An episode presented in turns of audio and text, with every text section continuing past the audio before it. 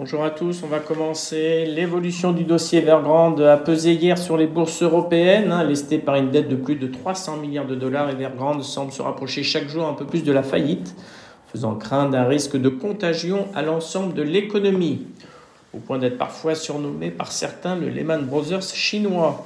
Dans ce contexte, dans ça finit en baisse de 2,11%, le CAC moins 1,74%, le FTSE moins 0,86% et le DAX moins 2,31.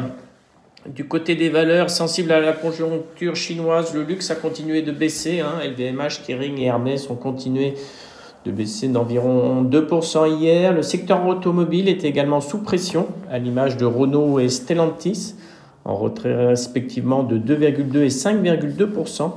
Les craintes sur la Chine s'ajoutaient à la pénurie des semi-conducteurs. En plus forte baisse, les banques, euh, BNP Paribas, Crédit Agricole et la Générale cédant entre 4 et 6% dans le sillage du secteur financier à Hong Kong et en Europe. Et enfin, la palme revient à ArcelorMittal, qui a baissé de 8% alors que les cours du, de frais, du, oh, du minerai de fer poursuivent leur plongeon sous les 100 dollars la tonne en Asie, soit une baisse de 60% par rapport au plus haut. A contrario, les titres des principales compagnies aériennes européennes bondissaient hier sur des informations de presse évoquant une suppression des restrictions d'entrée aux États-Unis pour les voyageurs européens. Ces informations ont été confirmées hier en fin de séance. Ainsi, Air France a pu gagner 5,31%, Aéroport de Paris plus 4,6% et Lufthansa a progressé de plus de 7% hier à Francfort. À New York, euh, la bourse a fortement reculé hier, accusant une de ses pires séances de l'année Ébranlé par les inquiétudes autour du secteur immobilier en Chine, le Dow Jones a lâché 1,78% à 33 970 points.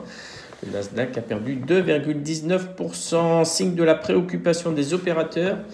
L'indice de volatilité du marché, le VIX, aussi baptisé indice de la peur, a fait un bond s'élevant à autour des 25 points, son plus haut niveau depuis mai.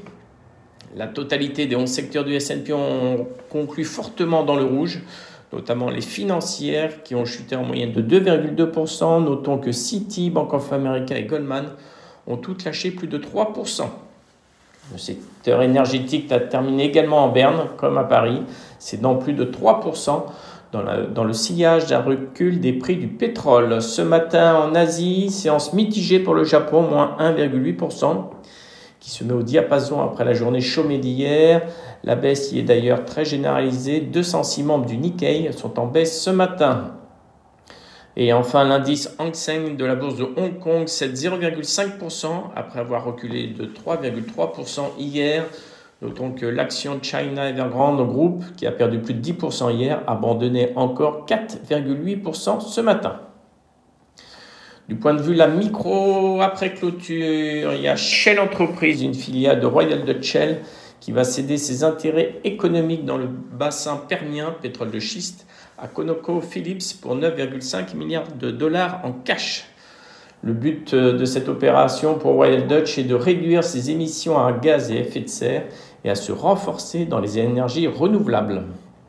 Ce matin également, Essilor qui annonce avoir acquis auprès de plusieurs actionnaires 8, 8 431 000 actions Grand Vision à un prix unitaire de 28,42 euros, soit approximativement 3,3% des actions émises et en circulation du capital de Grand Vision.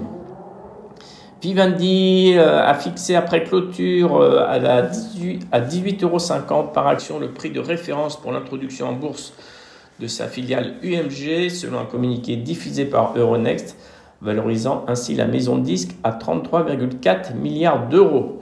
Je rappelle que la maison de disques Universal Music Group fera ses premiers pas en bourse ce matin à Amsterdam. Et enfin, l'équipementier ferroviaire Alstom et l'équipementier automobile Plasticomium ont annoncé ce matin la signature d'un protocole d'accord portant sur le développement de systèmes de stockage d'hydrogène haut de gamme destinés au secteur ferroviaire. Je laisse la parole à Nantes. Bonjour, euh, Carmat annonce la première implantation de son cœur artificiel total chez une femme dans le cadre de l'étude de faisabilité aux États-Unis.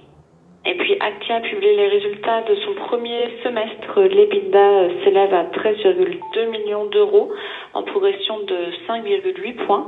La publication est légèrement inférieure aux attentes dans un environnement marqué par une croissance freinée par les tensions d'approvisionnement. C'est tout pour nous ce matin. Merci Céline. En termes de changement de recommandation sur Airbus, DZ Bank reste à conserver.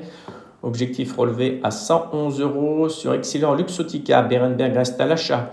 Objectif relevé à 200 euros. Sur Porsche, DZ Bank démarre le suivi à l'achat. Target 100 euros.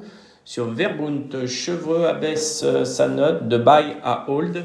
Le target est inchangé à 95 euros. Et toujours chevreux sur Adienne, ils augmentent leur objectif à 3200 euros. Concernant l'agenda du jour, aujourd'hui on aura la balance commerciale et permis de construire un mise en chantier de nouveaux logements à 14h30. Et après clôture, il y aura Adobe et FedEx qui vont publier. Notons que demain, il y aura la décision de la Fed sur ces taux à 20h. Je laisse la parole à Lionel. Oui, bonjour. Euh, alors, sur le CAC, le gap baissier d'hier, évidemment, n'est pas une bonne nouvelle puisqu'on a enfoncé un, support, euh, moyen terme. Donc la correction se poursuit. Donc l'ouverture ce matin on rebondit légèrement vers 6480, mais tant qu'on ne sera pas, qu'on n'aura pas clôturé au-dessus du gap baissier à 6550, on ne pourra pas affirmer euh, que la correction est terminée. Les prochains supports, euh, on part la moyenne mobile de 100 jours et le point bas du mois de juillet, c'est-à-dire vers 6250. Ça, c'est un support, euh, on va dire, qui saute aux yeux. En dehors de ça, il n'y a pas de support très proche. la première résistance, 6650, le gap. La résistance suivante, c'est l'oblique baissière qui relie les pics depuis mi-août et qui correspond à peu près à la moyenne mobile 20 jours baissière. Euh, bon, alors là, les indices, c'est une chose. Euh, c'est pas forcément une, mauvaise nouvelle pour ceux qui ont un peu de cash. Il y a, il y a pas mal de clients qui me disent 15% de cash. Pour ceux-là, ou voire plus, pour ceux-là, cette, correction de marché sera l'occasion euh, de réinvestir ce cash. Première chose. Euh, deuxième chose, quel que soit le niveau d'indice, n'empêche pas de faire des arbitrages, puisqu'on a la confirmation de ce qu'on avait déjà commencé à voir, c'est que certains secteurs se dégradent comme, euh, comme l'auto, comme les matières premières. Ça, c'est des confirmations. Donc, euh, indépendamment du niveau de marché, il y a matière à vendre, à alléger ces secteurs-là pour, euh, voilà, pour le réinvestir sur des secteurs qui se portent mieux. Et cette correction de marché sera aussi l'occasion euh, d'acheter certains leaders qui sont en liste au comité d'investissement, euh, qui étaient, que, voilà, on les avait pas forcément tous en portefeuille, euh, qui étaient partis un peu, un peu vite, un peu fort, que tout le monde n'a pas eu l'occasion d'acheter. Ce sera l'occasion euh, de repayer ces leaders-là. Bonne journée. Merci. Merci.